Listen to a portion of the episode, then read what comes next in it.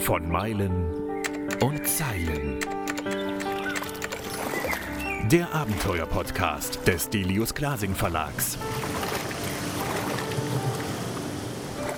Mit Schriftsteller und Globetrotter Tim Kruse. Meilen und Zeilen, heute mit einem Mann, der so viele wirklich große Abenteuer erlebt hat, dass er eigentlich weltberühmt sein müsste. Er hat Erstbesteigungen gemeistert, die goldene Kamera für einen Film über die Eiger Nordwand gewonnen, ist in drei Monaten durch die Arktis gewandert. In seiner Heimat der Schweiz kennt man ihn, aber Thomas Ulrich ist in Deutschland nur eingefleischten Kletterern ein Begriff. Thomas, woran liegt das? Ja, weil ich wahrscheinlich ein bisschen schlechtes Eigenmarketing betreibe, nehme ich an. Nein, ich bin, glaube ich, schon nicht so. Ich bin nicht unbedingt die Person, die äh, diesen großen Ruhm sucht. Ich äh, versuche halt meine Arbeiten und meine Projekte durchzuziehen und habe Spaß daran. Aber äh, ja, als Schweizer ist man da halt ein bisschen äh, bodenständiger vielleicht, wirft sich mhm. nicht gleich so in diese Marketing-Trommel und will dann weltberühmt werden. Ich glaube, das ist ein bisschen der Unterschied. Das kann gut sein. Trotzdem hast du dieses Buch geschrieben, Schnurstracks durch die Schweiz. Damit sorgst du natürlich dann doch für ein bisschen Wirbel um deine Person. Deshalb machen wir auch den Podcast mit dir. Beschreib doch mal diesen Weg. Also du bist durch die Schweiz von West nach Ost auf einer geraden Linie in einem Korridor von einem Kilometer gegangen. Jetzt ist die Schweiz ja dann doch eher ein kleines Land, also sage ich mal als Deutscher. Und trotzdem hast du dafür 40 Tage gebraucht. Da kann man nur ahnen, wie unfassbar anstrengend diese Tour war, oder? Äh, ja, 40 Tage ist nicht ganz richtig. Ich habe eigentlich die Hälfte davon gebraucht, 20 Tage für ah, okay, die okay. Überquerung der Schweiz. Und ja, Distanzmessung ist die Schweiz natürlich äh, schon eher klein. Äh, ich hatte einen Weg von rund 300 äh, Kilometer Luftlinie vor mir, aber dazu muss man wissen, dass ich über 50.000 Höhenmeter überwinden musste. Also in der Schweiz geht es halt viel hoch und runter. Also ein anderes Land wäre sicher einfacher auf einer Linie zu durchqueren als die Schweizer Alpen.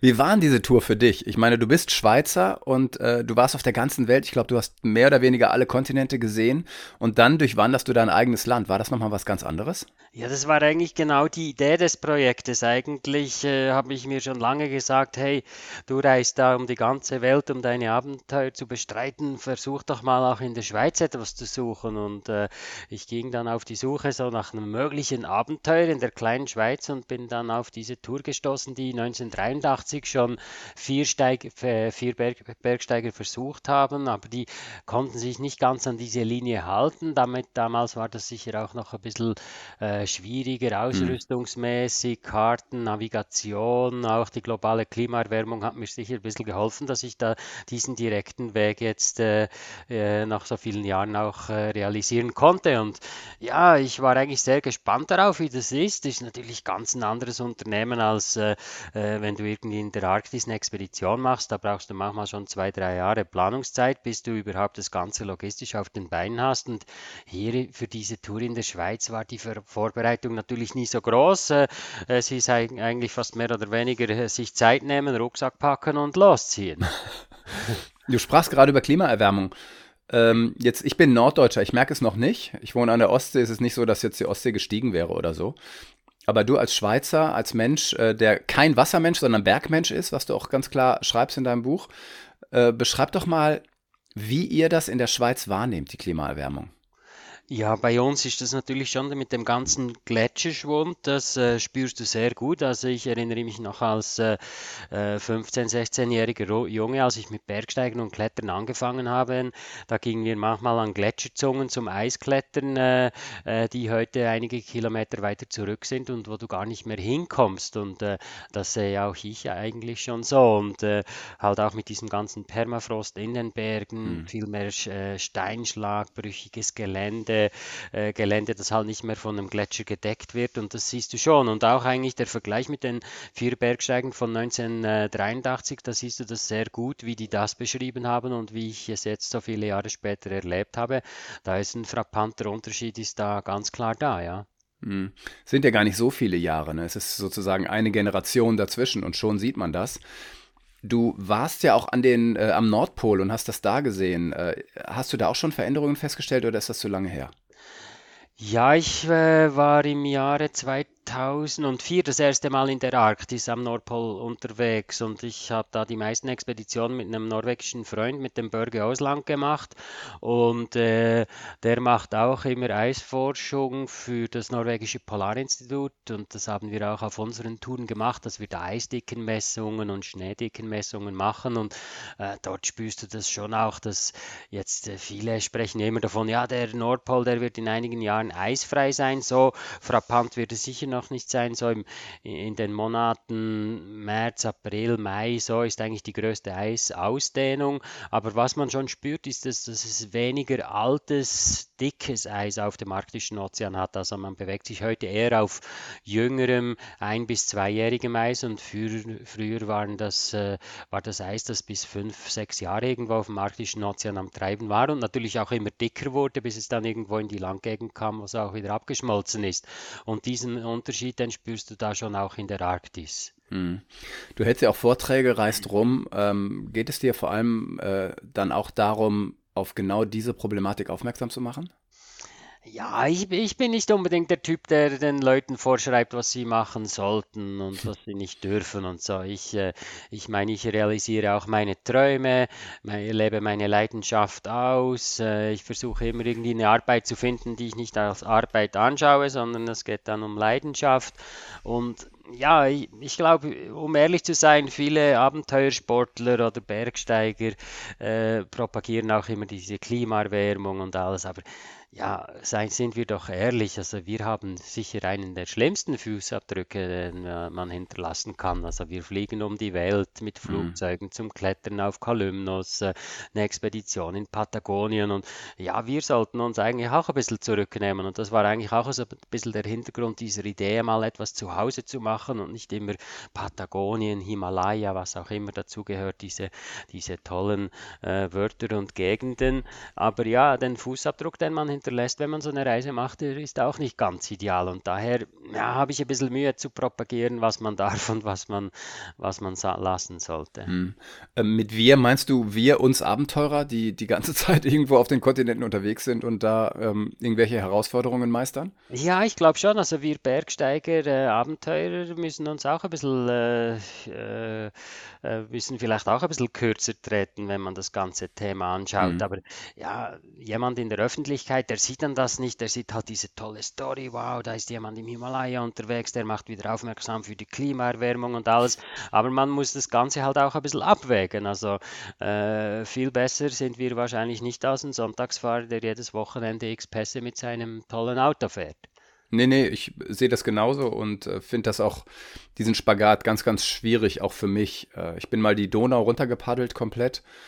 Da habe ich dann keinen Fußabdruck hinterlassen, bis zu dem Moment, wo ich eben dann von Bukarest zurückfliegen musste. Ja, genau, ja. Ja, dann kannst du nicht erzählen, ich, ich äh, trete für die Umwelt ein, sondern ja, trotzdem können wir natürlich ein bisschen Bewusstsein schaffen. Ja, es geht ja unter anderem eben darum, auch zu sehen, wie toll unsere Umwelt, äh, unsere Welt ist. Und du bist zum Beispiel einem Eisbären begegnet. Die wird es eventuell in, in der nächsten Generation schon nicht mehr geben.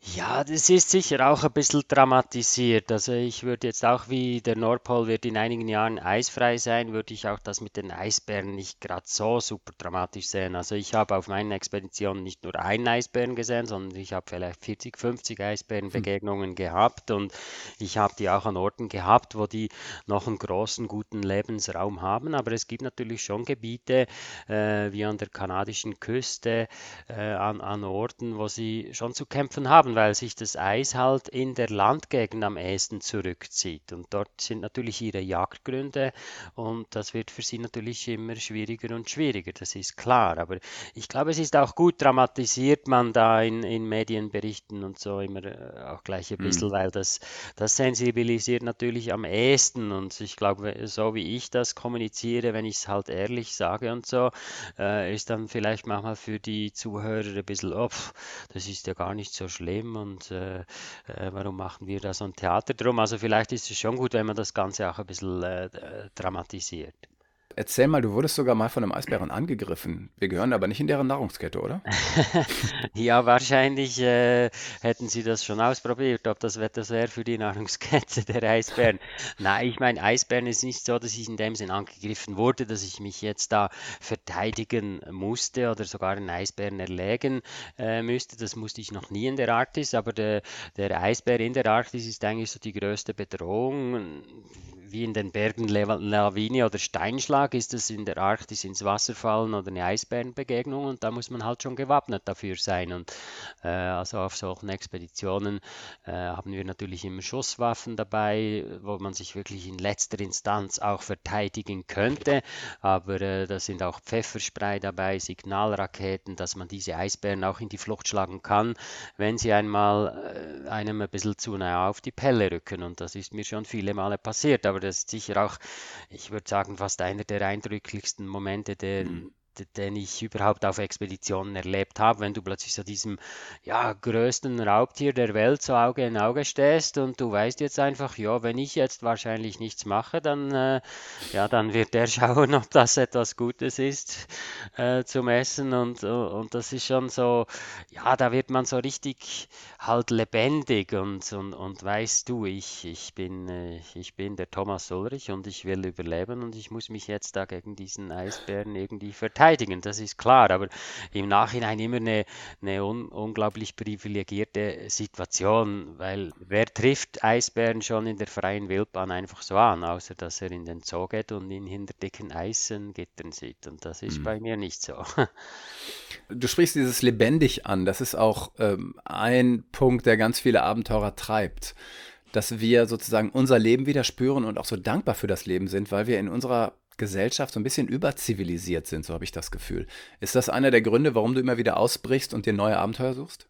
Ja, das ist sicher einer der Gründe, weil ich finde die Momente unglaublich intensiv und vielfach werden wir auch kritisiert, ja, wir sind lebensmüde und riskieren unser Leben da unterwegs, aber das ist bei mir eigentlich alles andere. Also Sicherheit hat immer absolut höchste Priorität, da wird alles geplant und angeschaut im Vorfeld und wenn ich dann ausrücke, klar muss ich unterwegs immer noch Probleme äh, und Situationen lösen, die dort auf mich zukommen, aber ja, dass, dass dieses, äh, dieses Motivieren zum Beispiel, wenn du dann halt mal irgendwie am Arsch der Welt sitzt und dich motivieren musst, dass es weitergeht oder halt auch schwierige Situationen meistern, das macht für mich mein Leben äh, unglaublich intensiv und ich spüre auch, dass ich am Leben bin und es ist, glaube ich, schon so, wie du vorhin gesagt hast, dass wir ja in unserer Gesellschaft ein bisschen verweichlicht sind und wir sind auch, wir sind es uns auch schon gewohnt, dass uns jeder sagt, wo irgendwelche Gefahren auf uns lauern, aber ich meine, das ist nicht das normale Leben. Jeder Mensch muss für sich selber seine Risikoabwägung machen. Und, und das sind wir, glaube ich, in der heutigen Zeit in der Gesellschaft ein bisschen am Verlieren. Das, ja, man muss uns sogar sagen, wenn man in den Supermarkt geht, pass auf, es könnte rutschig sein, weil ein bisschen Wasser am Boden ist. Also wenn ich in der Arktis bin, muss ich selber schauen, ob es rutschig ist oder nicht. Das stimmt. Ähm, du hast eben den Vergleich gezogen mit den Bergsteigern, die 1983 auch diesen Weg durch die Schweiz gegangen sind. Die hatten zum Beispiel keine GPS-Geräte, wie wir sie heute haben. Wie hättest du dich ohne GPS orientiert? Also nur mit Karten ist ja dann teilweise in, in so einem Gelände fast unmöglich. Ja, ich habe natürlich so eine Mischung gehabt zwischen, äh, ich hatte eine, äh, eine Uhr mit GPS, wo ich einerseits meine Koordinaten immer sah, aber auch ein, ein, so ein Handnavigationsgerät äh, und die Karten war aber immer noch ein wichtiger Bestandteil. Und die Karten in der Schweiz sind ja äh, bekanntlich sehr genau und gut. Mhm. Ich hatte da auch die, das Schweizerische Topographische Institut, das mich unterstützt hat und ich hatte hatte 20, 25.000 Karten dabei, mit denen ich das Land durchquert habe. Und dort habe ich diese Linie im Vorfeld eingezeichnet, habe eigentlich am vorigen Abend auch immer auf der Karte ein bisschen so anhand des Reliefs geplant, wo ich durchgehen will in diesem einkilometrigen Sektor. Und äh, von dem her war die Karte immer noch ein wichtiges Utensil. Aber ich konnte natürlich mit den äh, Navigationsgeräten äh, viel genauer ähm, erkennen, ob ich immer noch in diesem einkilometrigen Sektor bin. Und ich hatte hatte auch so ein, ein Tracking-Gerät dabei, hm. äh, wo meine Daten übermittelt wurde, wurden und äh, zu Hause konnten dann die Leute eigentlich online auf der Karte schauen, wo ich mich zurzeit in der Schweiz genau befinde. Und das hat aber natürlich auch meinen Ehrgeiz äh, äh, gesteigert, dass ich diese Linie, diese imaginäre Linie, diesen Zaun links und rechts, nördlich und südlich, äh, dieses 1160. Breites, Breitengrades ja nie verlassen wollte. Und damals war das sicher ein bisschen anders. 1983 hatten sie nur die Karten und mit den, nur mit den Karten kannst du dich gar nicht so genau navigieren und die haben da sicher einige Male mussten sie diesen Sektor verlassen. An einigen Orten haben sie das wirklich auch so geplant aus Sicherheitsgründen, dass sie dann eine andere Route wählen. Aber mein, ja, mein Credo war natürlich schon, dass ich das sauber äh, durchziehen kann und das ist eigentlich immer bei meinen Unternehmungen so, dass ich das versuche, authentisch, ehrlich zu, zu machen und zu kommunizieren, wie ich es dann gemacht habe am Schluss. Du hast ja auch den großen Vorteil, dass du dann schwierige Passagen einfach überfliegen kannst. Du bist Gleitschirmflieger. Ja, das wollte ich natürlich auch einbauen. Ich wollte auch die modernen Hilfsmittel einbauen oder eigentlich alles, was ich in meinem Leben an Erfahrungen auch aufgebaut habe. Und da war der Gleitschirm natürlich auch ein wichtiges Element. Ich hätte mit diesem Gleitschirm sicher auch viel mehr noch fliegen können, wenn ich vielleicht dort ein bisschen mehr Risiken eingegangen wäre. Aber äh, in den Alpen an Orten fliegen, wo du es nicht so gut kennst, ist auch immer ein Risiko. Und ich habe mir äh, äh ganz klar so auf die Flagge geschrieben, wenn es zum Beispiel nur Landemöglichkeiten in Geröll, Geröll halten oder in engen Tälern oder so gibt, dass ich da lieber eigentlich zu Fuß gehe. Aber an einigen Orten konnte ich diesen Gleitschirm wirklich auch einsetzen, um da äh, schwierige Passagen äh, so hinter mich zu bringen. Ja. Aber war auch nicht ganz einfach, weil normalerweise als Gleitschirmflieger äh, hältst du dich ja immer ein bisschen ans Relief und suchst die Thermik und willst mhm. so lange wie möglich in der Luft bleiben. Aber bei mir gab es auch im Gleitschirm nur diese gerade Linie. Ja, was äh, quasi in der Luft ja fast unmöglich ist, denn du musst dich ja eben genau an die Winde halten und alles. Das heißt, du konntest auch nicht einfach mal losfliegen. Da muss man schon auch extrem erfahren sein, oder? Ja, Gleitschirmfliegen gehört zu meinem Leben wie Bergsteigen und Klettern. Ich mache das seit über äh, 30 Jahren. Ich habe auch als Testpilot für eine Gleitschirmfirma ganz in den Anfängen gearbeitet. Ich mache äh, Tandemflüge mit Touristen, kommerzielle hier in der Schweiz. Und von dem her ist Gleitschirmfliegen für mich vielfach wie für jemand anderes vielleicht mit dem Fahrrad rumzufahren. oh Gott, wie beneidenswert. Sag mal, hat man beim Gleitschirmfliegen, was ich noch nie gemacht habe, hat man da wirklich keine Höhenangst, weil man in der Luft ist? Ja, also ich auf jeden Fall nicht. Ich weiß nicht, wie es bei dir geht. Kannst mal wegkommen, dann werden wir es rausfinden. Oh, sehr gerne, sehr gerne. äh, nein, also beim Gleitschirmfliegen ist schon so eine Sportart, da muss man viel Respekt davor haben, unterschätzen auch viele. Also als Kletterer, wenn du unter einer Felswand stehst und du hast einfach zu wenig Kraft, um diese Wand zu meistern, dann kommst du gar nicht hoch. Aber als mhm. Gleitschirmfliegen kannst du auch bei äh, gefährlichen, schwierigen Windverhältnissen kannst du trotzdem noch starten und erst in der Luft wirst du dann von diesen Verhältnissen überrascht. Daher ist Gleitschirmfliegen schon noch so eine, ja, eine, eine Risikosportart, wo ich der Meinung bin, dass viele auch unterschätzen. Aber äh, wie gesagt, 35 Jahre haben mir jetzt geholfen, äh, dass ich das auch auf einem guten hohen Niveau auch betreiben konnte oder kann. Und äh, ja, aber muss schon immer aufpassen. Also hm. Laufen ist sicher sicherer als mit dem Gleitschirmfliegen in den Bergen da. Sag mal, wie gehst du mit Alter um? Also du bist jetzt schon Mitte 50 auf der einen Seite bist du unglaublich erfahren und auf der anderen Seite merkt man natürlich, dass der Körper nicht mehr ist wie mit Mitte 20. Wie gehst du damit um? Ja, hast du genau das Richtige angesprochen. Ist eigentlich ein bisschen schade. Also ich habe zwar die Nummer äh, 52 beim, äh, beim Alter, aber fühlen tue ich mich trotzdem immer noch eher wie 20.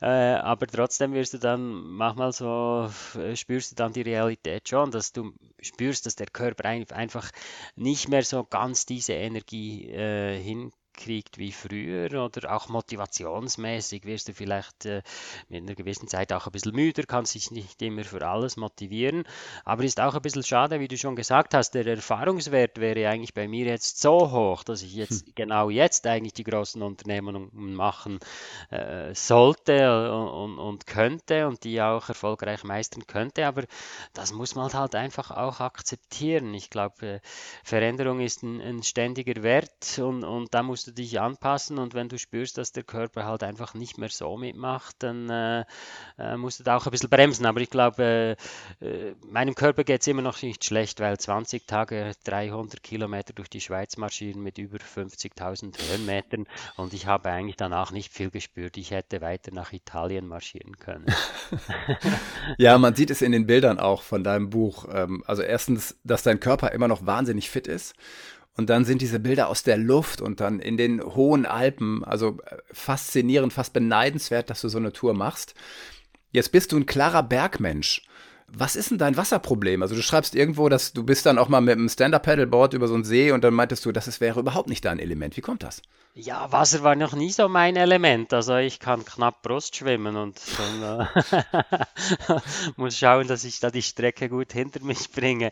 Äh, ich meine, Wasser war äh, jetzt nicht nur bei dieser Tour ein Thema, sondern auch in der Arktis. Ist, mhm. Ich bin ja auf dem Arktischen Ozean unterwegs und äh, da bin ich eigentlich umgeben mit Wasser. Einfach auf der Oberfläche ist es gefroren, aber zwischendurch ist es eben auch offen, dass wir dort mit einem Schwimmanzug äh, so eine Wasserrinne überqueren müssen. Und auch dort habe ich eher immer ein mulmiges Gefühl, wenn ich ins Wasser steige. Aber trotzdem kann ich mich natürlich schon motivieren und mache es dann auch und weiß, äh, äh, der Wasserweg ist auch ein schneller, sicherer Weg und daher geht das auch. Aber ich bin, glaube ich, schon wirklich eher der Bergmensch, weder der Wassermensch. Also äh, ich bin auch nicht der, der Mensch, der irgendwie äh, eine Woche Ferien am Strand verbringen könnte und da genug Spaß hätte, wenn er alle fünf Minuten ins Wasser springen. Würdest du sagen, das ist angeboren oder ist das Prägung, weil du eben Schweizer bist? Wahrscheinlich eher Prägung, weil ich da in der Schweiz bin und ich meine, erziehungsmäßig mit den Eltern ging es halt äh, nicht ans Wasser, sondern eher in die Berge und äh, daher wurde sicher das eher zu meinem Spielplatz. Mhm. Du hast jetzt die Erfahrung von, ich weiß nicht, von ungezählten Abenteuern und Expeditionen. Und ich habe auch gelesen, dass du ein sehr, sehr akribischer Vorbereiter bist. Erzähl uns doch mal, wo kommt, worauf kommt es an, wenn man so ein Abenteuer plant, äh, sagen wir mal sowas wie jetzt durch die Schweiz. Was muss man, was muss man alles bedenken? Was muss man alles mitnehmen?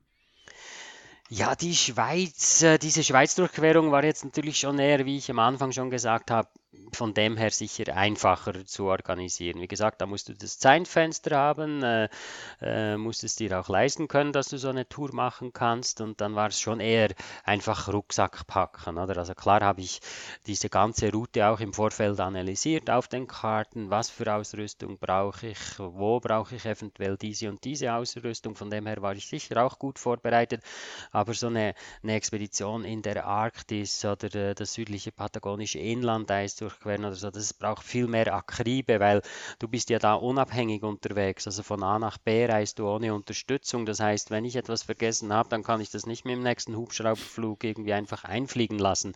Daher musst du da viel akribischer und detaillierter vorgehen. Und für mich ist eigentlich so, das einer der wichtigsten Baustellen, weil äh, wenn ich dann unterwegs bin auf der Tour, da muss ich äh, noch genug Probleme lösen. Also alles, was mhm. ich im Vorfeld gelöst haben kann, das will ich durch meinen Kopf gehen lassen, Lösungsansätze dafür finden und das ermöglicht mir dann wirklich auch unterwegs auch wirklich frei diese, diese Ziele anzugehen und ich muss dann nicht irgendwie noch Probleme lösen, die ich eigentlich schon zu Hause hätte lösen können, oder? Und das, äh, ich glaube, ist einer der größten Erfolgsparameter, glaube ich, die gute Vorbereitung, wo ich auch sehe, dass viele auch ein bisschen immer sparen. Also ich, ich habe ja auch so einen Polarjob, wo ich spezielle Ausrüstung, die ich für meine Expeditionen entwickelt habe, baue.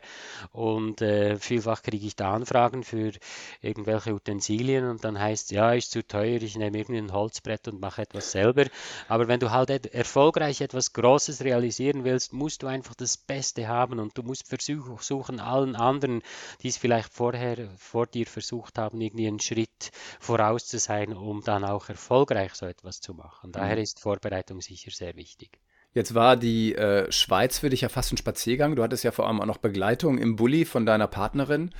War das sehr wichtig oder hättest du gesagt, ach, wäre auch ohne gegangen? Ja, ohne gegangen wäre sicher nicht, weil du kannst natürlich nicht die Schweiz von, äh, von äh, äh, West nach Ost durchqueren ohne Unterstützung von außen. Ich meine, ich, äh, in der Arktis kann ich einen 180 Kilogramm schweren Schlitten hinter mir nachziehen, Mhm. aber da habe ich natürlich nicht solche äh, Steigungen zu bewältigen wie in, der, in den Schweizer Bergen. Daher war dieser Support schon wichtig, dass ich da, ich meine, die größte Distanz, die ich unabhängig unterwegs war, waren vielleicht drei Tage, wo ich mit Zelt, Schlafsack, Nahrung unterwegs war. Sonst hat, war ja in der Schweiz immer irgendeine Passstraße, die dann eigentlich meine Route auch wieder kreuzte, wo ich dann meine Partnerin auch wieder traf, neue Utensilien mitnehmen konnte, auch gut bewirtet wurde und äh, übernachten konnte im Bus und am nächsten Tag ging es dann auch wieder weiter.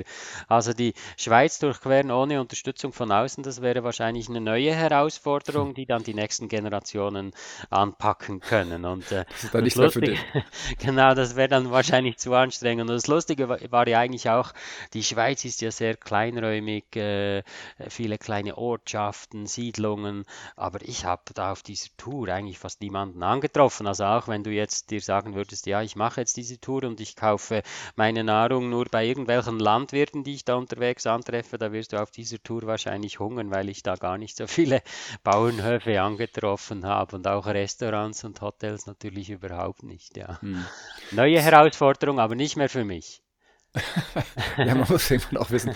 Nun hast du es auch gemacht, warum sollst du es auch nochmal machen? Also, Ja, das habe ich zwar, äh, das ist noch lustig, wenn du das ansprichst. äh, Ich habe einige Sachen, die ich gemacht habe, habe ich noch weitere Male äh, realisiert. Zum Beispiel in Patagonien, das waren meine ersten Bergexpeditionen, wo ich da auf den Serratore in Fitzroy stieg und äh, da habe ich Berge zweimal bestiegen. Das war für mich überhaupt kein Problem. Wenn mir etwas gefällt, dann gehe ich dort gerne auch wieder zurück. Und ich gehe auch gerne an Orte zurück, die ich schon ein bisschen kenne und noch besser lernen kann. Und für mich muss es nicht immer Neuland sein. Also ich, hm. ich gehe gerne an Orte, die ich schon, mit denen ich irgendwie schon äh, etwas erlebt habe und, und, und Unternehmungen realisieren konnte. Du sprachst eben über Unterstützung. Du hast große Sponsoren, die dich ähm, auch ordentlich unterstützen. Und äh, wie wichtig sind dir diese Sponsoren? Ginge es heutzutage noch ohne?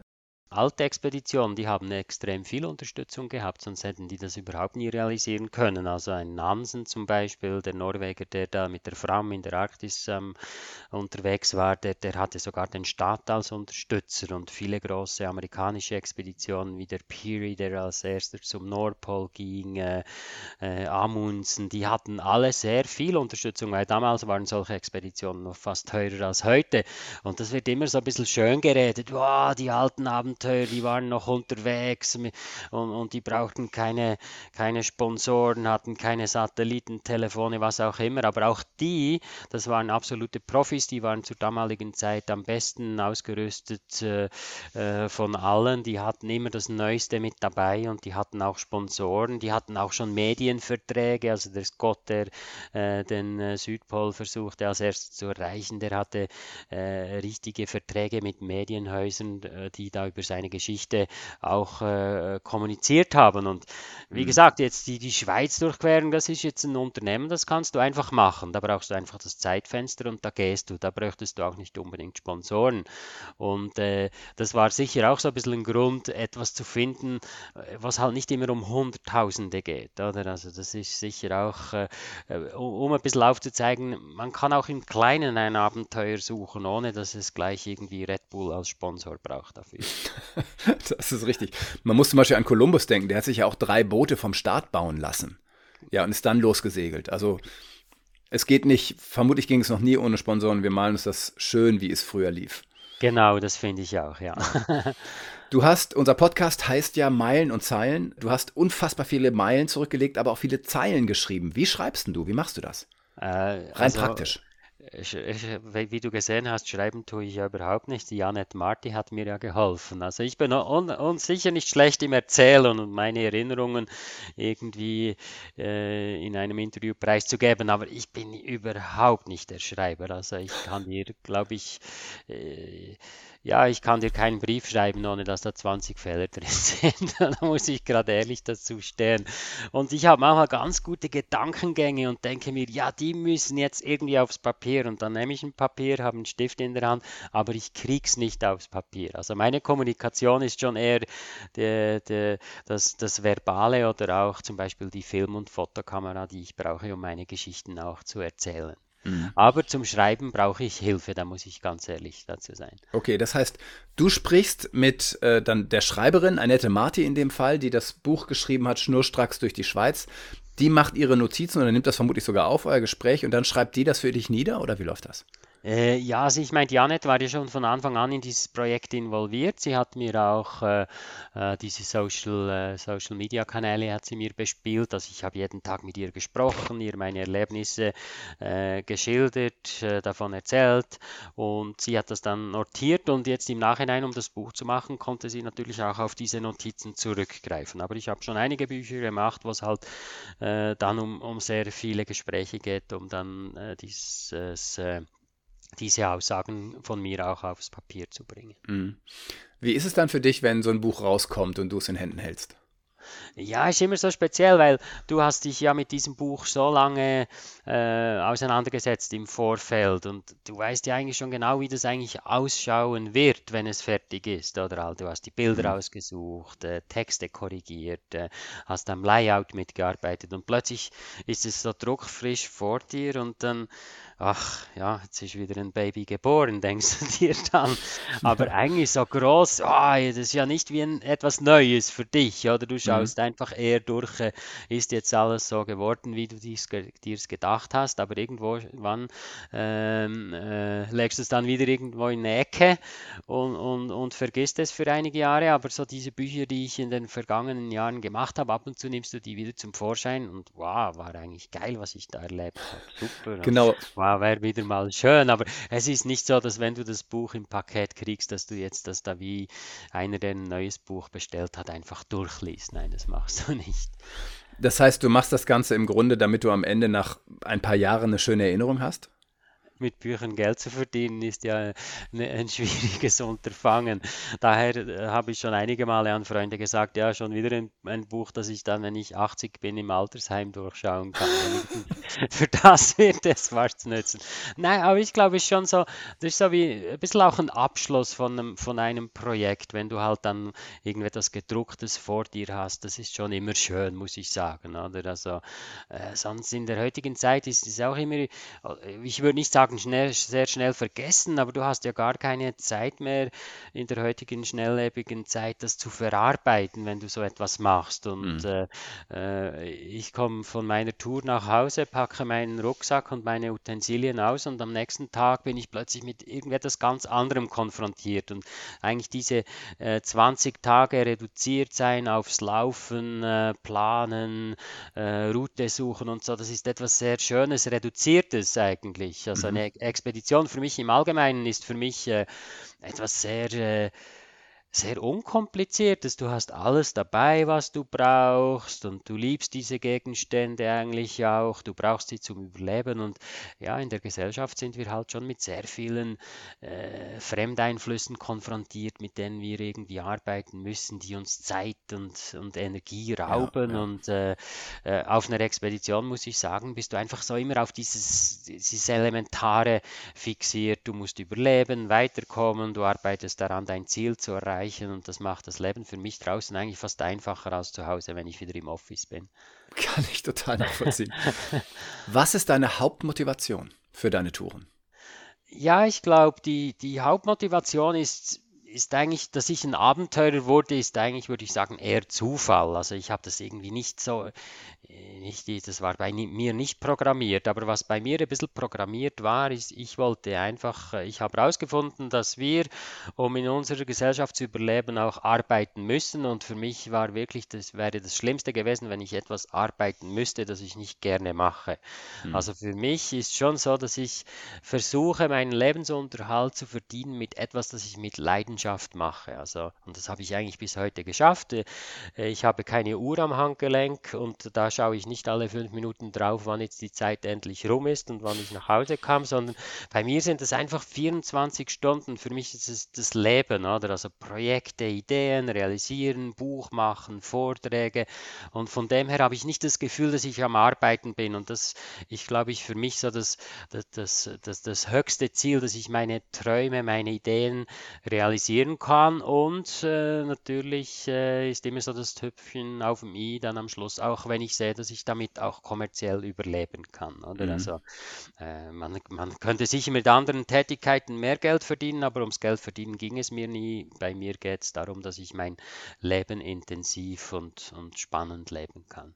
Wie gehst du mit dem Wort Abenteurer um? Ich kenne viele Abenteurer, denen das Wort eigentlich peinlich ist, weil sie sich als Abenteurer gar nicht sehen, sondern einfach nur als Menschen, die die Welt entdecken wollen das Wort Abenteuer wird ja für viel gebraucht. Also man könnte ja schon fast meinen, äh, das Dschungel, äh, Dschungelcamp da auf RTL sei irgendwie ein Abenteuer, wenn man das sieht und wenn, man, wenn darüber gesprochen wird. Aber so äh, für ein richtiges Abenteuer ist mir nicht zu peinlich, wenn man mir sagt, dass ich ein Abenteurer bin. Und ich habe einige Unternehmungen gemacht, das, das war wirklich abenteuerlich. Da waren wir auch Pioniere und, und, und mit, da waren viele Fragezeichen, äh, wo, wo du nicht gewusst hast, wie wird das das enden oder wird es funktionieren und dann fühlst du dich schon als Abenteurer. Und mhm. äh, das eine oder andere Mal habe ich auch schon so ein bisschen wehmütig zum Beispiel alte Bücher gelesen von einem Amundsen, Nansen, was auch immer für Abenteurer und habe gedacht, ah, wahrscheinlich bin ich ein bisschen im falschen Jahrhundert geboren, weil das wäre wahrscheinlich ein guter, gutes Teammitglied gewesen bei einem Amundsen oder Nansen auf seinen Expeditionen.